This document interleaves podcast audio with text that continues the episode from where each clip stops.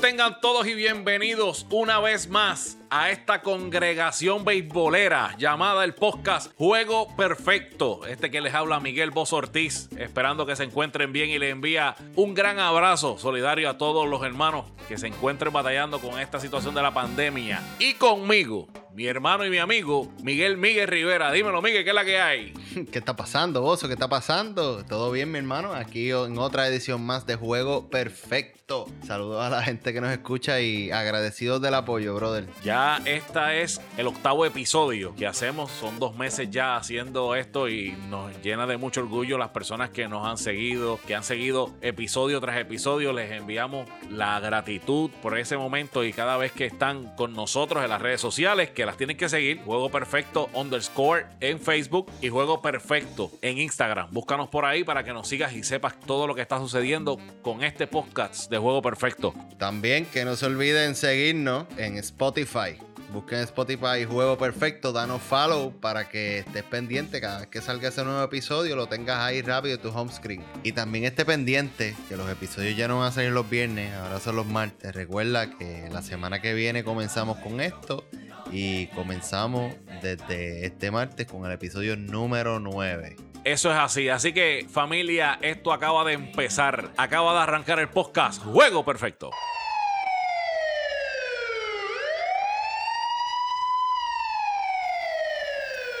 Juego Perfecto presenta El Bateo y Corrido, donde tocamos las noticias más importantes en el béisbol.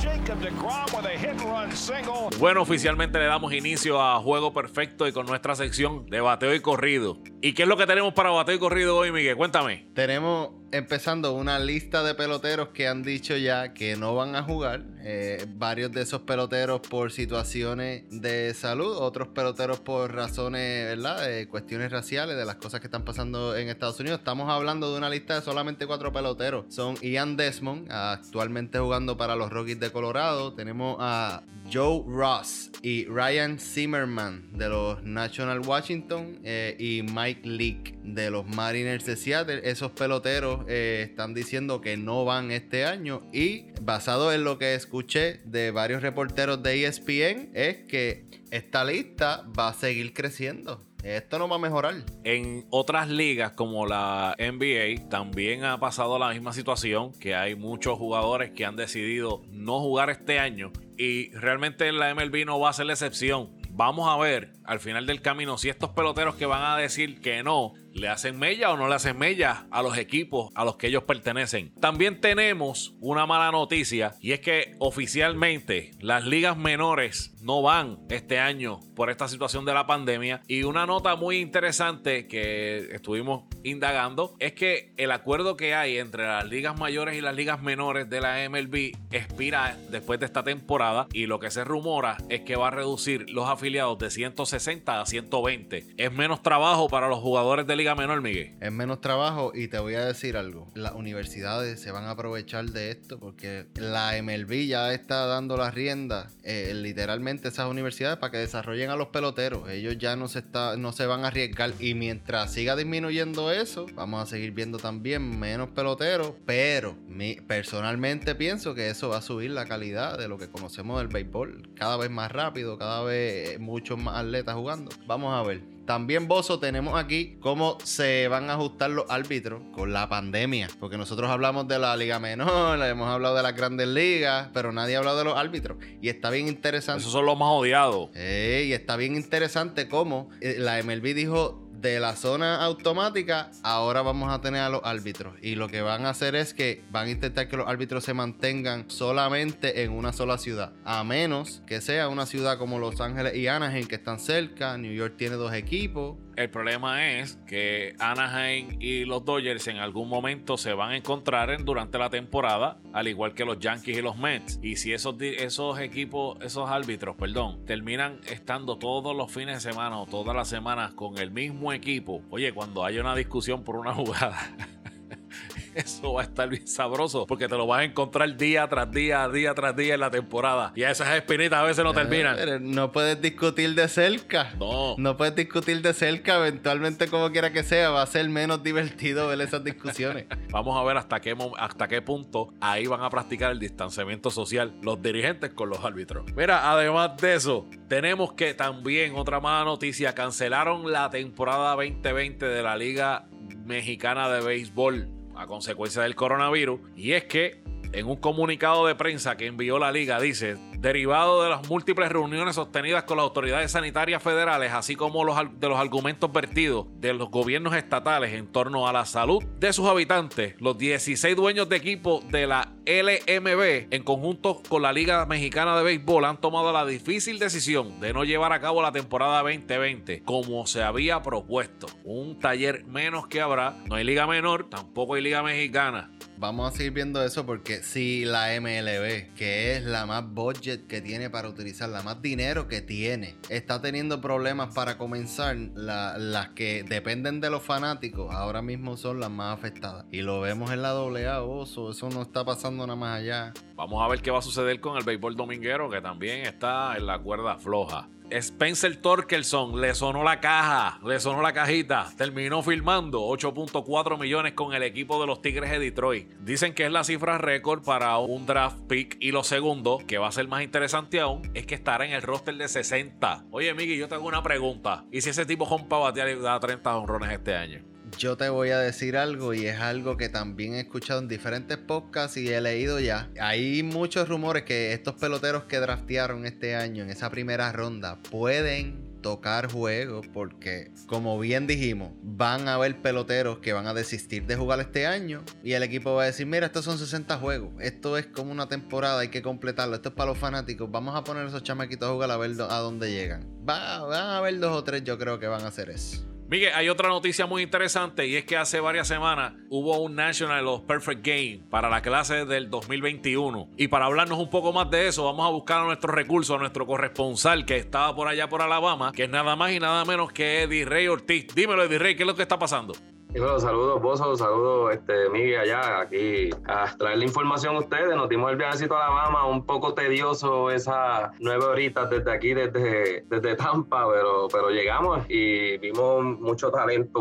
Un, evento donde más del 95% de los lanzadores tirando 90 millas. Eh, estamos hablando de varios jugadores que tienen 16 años, muchos 17 y, bien poca cantidad con 18, pero ver lanzadores tirando 90 millas a esa edad, incluso Inclusive uno de Tennessee, Chase Burns, tiró 99 millas, caballero. Ahí, ahí, es que iba. Yo vi ese juego y ese hombre estaba bien imposible. Él tiró la primera entrada de un, partido, tiró la primera entrada y nadie, nadie le dio ni un FAO. no había break. Tú veías los juegos también, Eddie Rey. Bien interesante eso que dices, porque se notaba el overpower de los lanzadores los lanzadores. Entonces vienes cuatro meses de una cuarentena. Esos lanzadores me imagino trabajando fuerte porque son lanzadores y pueden hacer cosas que el bateador no puede hacer. Y vienes a tirar 95 y 96 millas un nene de 16, 17 años que está en high school. Es, un poquito fuerte. y después de ese caminito, el que guió como yo está apretado. Lo que se vio en ese Perfect Game, lo que nos da a entender es que en esta clase del 2021 va a ser una clase muy, muy caliente y va a estar bien interesante ver cómo estas organizaciones se van a mover para buscar el mejor talento, que de hecho hay un montón. Hablamos de los americanos que están encendidos, pero tenemos que hablar de los de acá, de los acá, de los boricuas. Y cuéntanos, para ti, ¿quiénes fueron los mejores que sobresalieron en esos Perfect Game y quiénes tú entiendes que si siguen trabajando fuerte, tienen una buena oportunidad de, de salir temprano en esas primeras rondas? Bueno, eh, por lo que se vio allí, por los scouting reports que, pues, que se leen y eso en la plataforma, y mi opinión, pues yo vi seis boricuas, de los cuales cuatro son del patio y dos son egresados que están en Estados Unidos, sea por situaciones académicas o sea la situación. Eh, Edwin Arroyo, Campo Corto, Arecibo, tiene commitment con Florida State, corrió 6.53 en las 60 yardas, tiró 96 del infield, tuvo un SBilo de 93. Es bateador zurdo, tiene mano suave es grande, habilidoso, de verdad que, tiene un buen futuro. Lucas Torres, de Calle Puerto Rico. Tiene commitment con Alabama State. 6-7 en las 60 yardas. 95 del infield, 97 de, de, los field. En eventos anteriores eh, registró 1.8 pop time de, de, de Tiene un cuerpo atlético, tiene fuerza en el bate, bateador derecho, demostró que, que puede jugar en todas las posiciones, proyecta como catcher. Edgardo Villegas, de Vega Alta, Puerto Rico. Viene con con la Universidad de Miami. Corrió 6.54 en la 60 yardas. Zurdo, tiró 94 de outfield. Un exhibito de 95. Otro cuerpo atlético más, pero este es zurdo y le pega la bola excelente filiador. Hablamos ahorita de los lanzadores y en Puerto Rico hay uno que yo, de lo que yo pude ver allí, y es Elmer Rodríguez. Elmer eh, lanzador flaco, espigado, fibroso, de 6'3, que tocó las 92 millas allí, el cambio, buen cambio, y la curva, como diríamos nosotros, nasty. En 2021 tiró 92 millas, mide 6'3. Entiendo que si trabaja podemos tener un lanzador en ese, en ese draft ahí, y él, pertenece a la organización de LSA, eh, lo que es el Leadership Christian Academy allá en Puerto Rico. De los jugadores que están fuera de Puerto Rico, eh, uno de ellos es Renzo González, que es de Carolina. Eh, Renzo atiende a la Doral Academy en Miami. Tiene eh, commitment con la Universidad de Miami. Universidad de Miami, caballo. 6'9 en la 60 yardas. Sí, ya son dos, porque Carlos Villegas también tiene commitment con Miami. No sé si se los mencioné, pero tiene sí, commitment con Miami. Eh, Renzo corrió 6'9 en la 60, tiró 94 de los field y después del World Cup viene y tira 90 de la loma. Es un two-way player con excelente madurez, eh, excelente fildeador, con fuerza y muy buenos recursos en la loma. Eh, sería bien difícil proyectar a un two-way player de esa calidad. Y el próximo, que es otro que está fuera de Puerto Rico es Justin Javier Colón, que también es de Carolina. Está atendiendo a, atiende la Monverde Academy, que es la escuela de donde salió Francisco Lindor. Eh, Justin siempre ha sido un pelotero eh, excelente, que donde quiera que va se escucha el nombre de Justin. Eh, corrió 6'8 en la 60 yardas, tiró 94 del infield, también tira 94 de la loma. Tuvo un exhibido de 90 y, Justin es el tipo de campo corto espigado, que tiene ese range grande y entonces trae el baseball zen que tiene el juego para la edad que tiene. Tiene un excelente y es otro de los jugadores que entiendo que tienen proyección eh, hablándose de Boricua.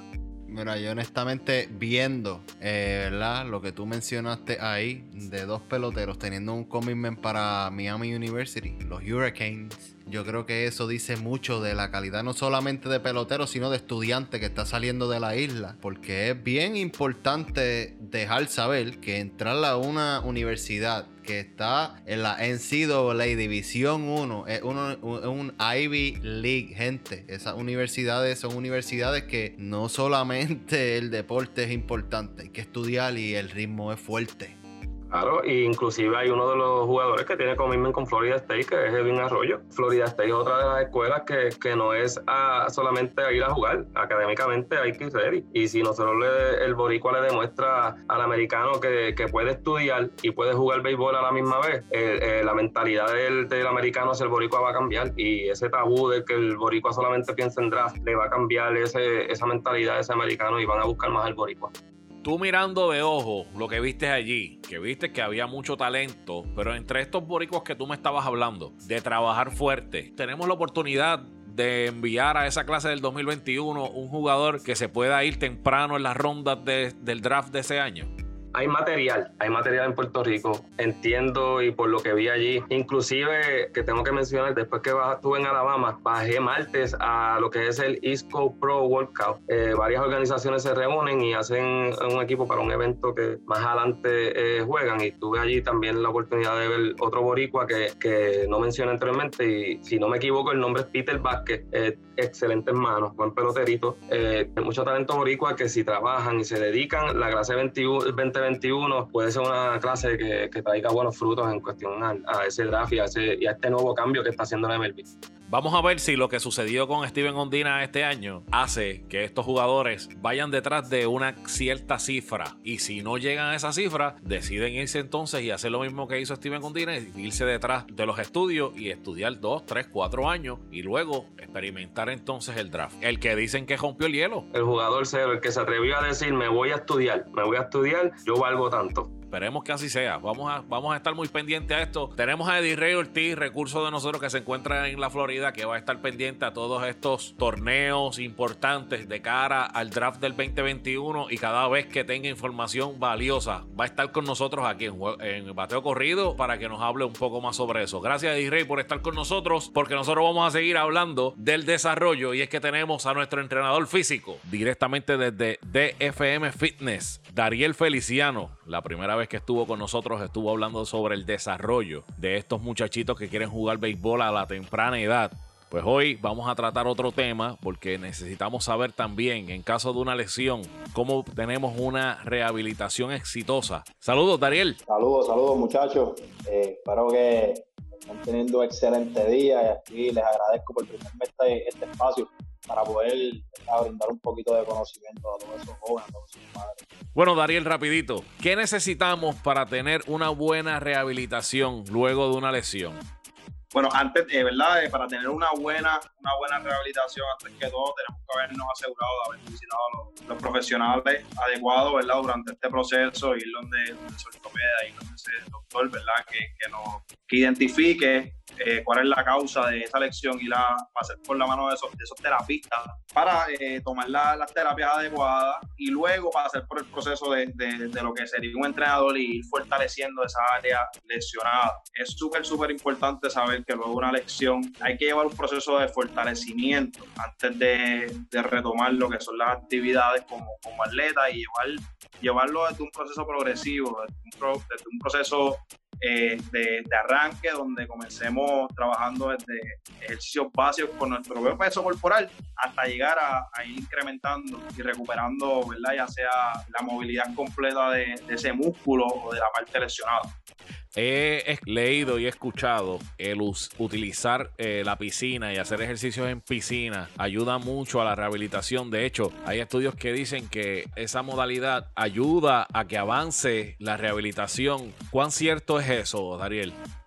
Mira, es muy cierto. Eh, ¿Y por qué razón? La razón es la siguiente. Eh, al, estar entrenando, ¿verdad? Ya sea en una piscina ya sea hasta, hasta, la misma playa dentro del agua, hay poco impacto o ningún tipo de impacto. So, por tal razón, eh, no afecta el músculo que estamos trabajando. Por lo que hace es que nos ayuda debajo del agua, creamos un, tipo de contracción isométrica, o sea, una contracción isométrica y nos ayuda a fortalecer ese, músculo en específico sin ningún tipo de impacto.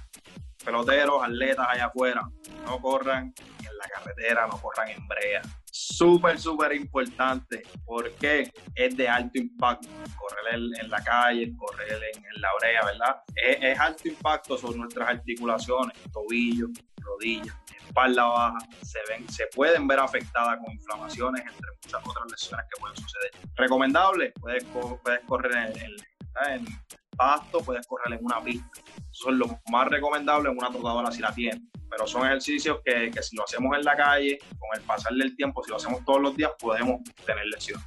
Porque estamos hablando de, de, la recuperación de ese atleta. Y a mí me gustaría saber cómo en realidad, porque todo el mundo quiere trabajar duro, pero eso no se debe tomar literal. ¿Cómo tú, cómo tú bregas con eso como atleta? El intentar no sobreentrenarte, porque eso es algo que puede suceder y sucede mucho más seguido de lo que las personas piensan.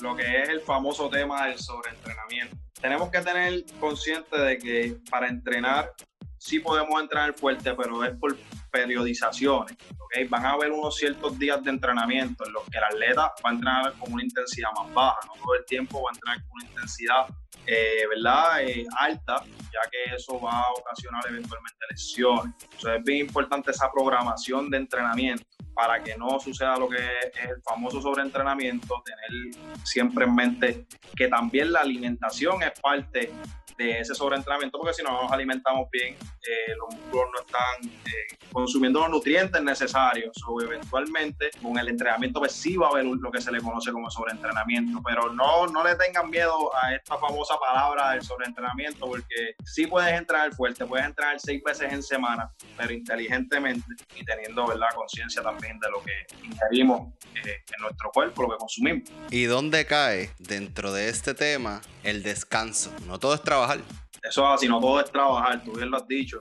Eh, el descanso es bien importante, es bien importante por lo menos tomarse un día a la semana en, el que tú ese día no vas a hacer absolutamente nada de, actividad física. Yo en mi caso, la recomiendo, mira, ese día cógetelo para tú irte con la familia, puedes irte a dar una vuelta, puedes caminar, para que ¿verdad? también de, vez despejemos nuestra, nuestra mente. Pero el descanso es bien importante y es bien importante tener esas ocho, mínimo seis horas de sueño. Ahí es donde cae el real descanso. A veces lo confundimos. Descanso con que hoy no voy a hacer absolutamente nada. Aquí descanso que tengo que dormir correctamente. Eso es bien importante eso. Y hay que recalcar, y es importante subrayar esa parte del descanso, muy necesario para el cuerpo, que haya un descanso de 6 a 8 horas durmiendo. No es que estemos hasta las 3, 4 de la mañana viendo Netflix y después te tengas que levantar a las 7 porque realmente no hiciste nada. Hay algo que me interesa, eh, Dariel, y es los suplementos que pueden ayudar a los atletas. Hay suplementos que se pueden utilizar en el momento en que tú estás en una rehabilitación para que ella sea una exitosa. Sí, hay, mucho, hay muchos suplementos, ¿verdad? Y reconociendo siempre que la misma palabra lo dice, suplemento. Aquí no estamos hablando de sustituir ningún tipo de alimento por alguno de estos suplementos.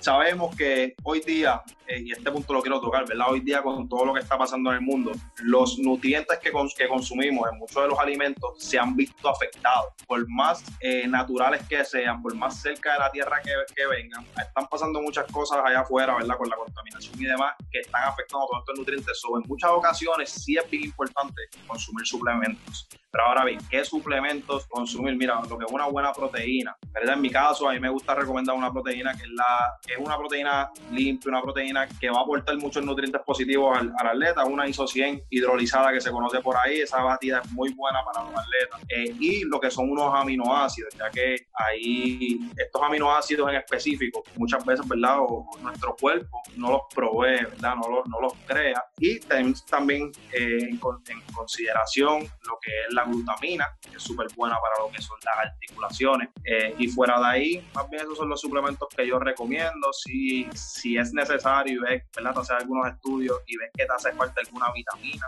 algún nutriente, eh, los puedes consumir, pero siempre bien importante, háganse las pruebas, háganse las pruebas, vayan a los laboratorios, háganse esos estudios, porque de ahí es que vamos a saber realmente qué nutrientes qué minerales necesitamos, porque muchas veces consumimos por consumir, consumimos de más y eso lo botamos en nuestra orina. So, a veces compramos suplementos para al final del día terminar desperdiciándolo. So, háganse las pruebas, verifica. E, eso está bien interesante, porque ahora vengo con una pregunta que esto parece como un mito casi. Frío y caliente. Hay gente que le gusta el frío, hay gente que le gusta el caliente. Unos dicen que el caliente no sirve, otros que el frío es el que no sirve. ¿Qué tú nos puedes decir de la diferencia que hay entre esas dos cosas que son totalmente extremos opuestos? Mira, esto es bien sencillo.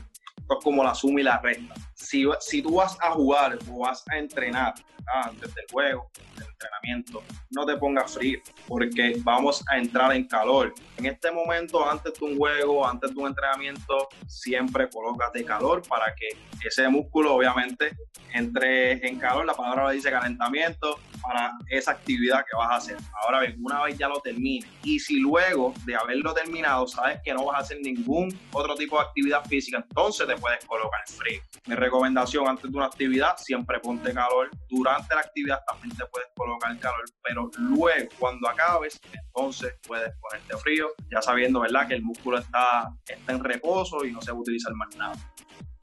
¿Tú no, no recomiendas el calor para después de la actividad? Porque yo sé de gente que se pone, sé, que se ponen hielo, pero sé que hay otras personas que se ponen calor en vez de hielo, porque hielo no les gusta es preferible el frío porque el músculo va a entrar en reposo.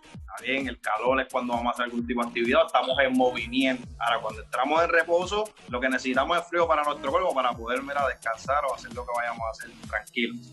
Muchas gracias, Dariel. Eh, Dariel va a ser parte del equipo de trabajo. Vamos a estar trayéndolo una vez al mes y agradecido nuevamente de que estés por segunda vez con nosotros. Esperamos que sean un montón más. Vamos a seguir trabajando en estos temas para que los muchachos vayan cayendo en tiempo, porque no todo el tiempo debemos depender de un entrenador. También tenemos que tener un poquito más de self-awareness de lo que nosotros como atletas estamos haciendo. tenemos temas, tenemos temas por ahí para abajo. Pues aquí tú me puedes tener, era todas las veces que tú quieras, que temas hay. Dariel, ¿cómo te podemos conseguir en las redes sociales antes de que nos vayamos? Mira, en las redes sociales me pueden conseguir como DFM Fitness, DFM.fitness. Eh, me pueden conseguir en Instagram bajo ese nombre, también en Facebook, incluso en mi cuenta personal. Dariel Feliciano en Facebook, también me pueden conseguir, te pueden comunicar conmigo. Eh, confianza, cualquier duda, cualquier pregunta, estamos para, para ayudarles, tanto en el aspecto mental como en el aspecto físico. Muchas veces creemos que el físico lo es todo, pero tenemos que estar bien conscientes que todo comienza en nuestra mente y luego se refleja en nuestro cuerpo. Muchas gracias, Dariel, por estar siempre con nosotros. Como dice Miguel, vas a regresar pronto con otro tema interesante sobre el desarrollo, la recuperación y el entrenamiento. Muy interesante por demás cada vez que te tenemos. Muchas gracias, Dariel, por estar con nosotros. Familia, se acabó el juego. Como siempre, muchas gracias a todos por sintonizarnos semana tras semana en este podcast que ha sido su favorito, el podcast Juego Perfecto.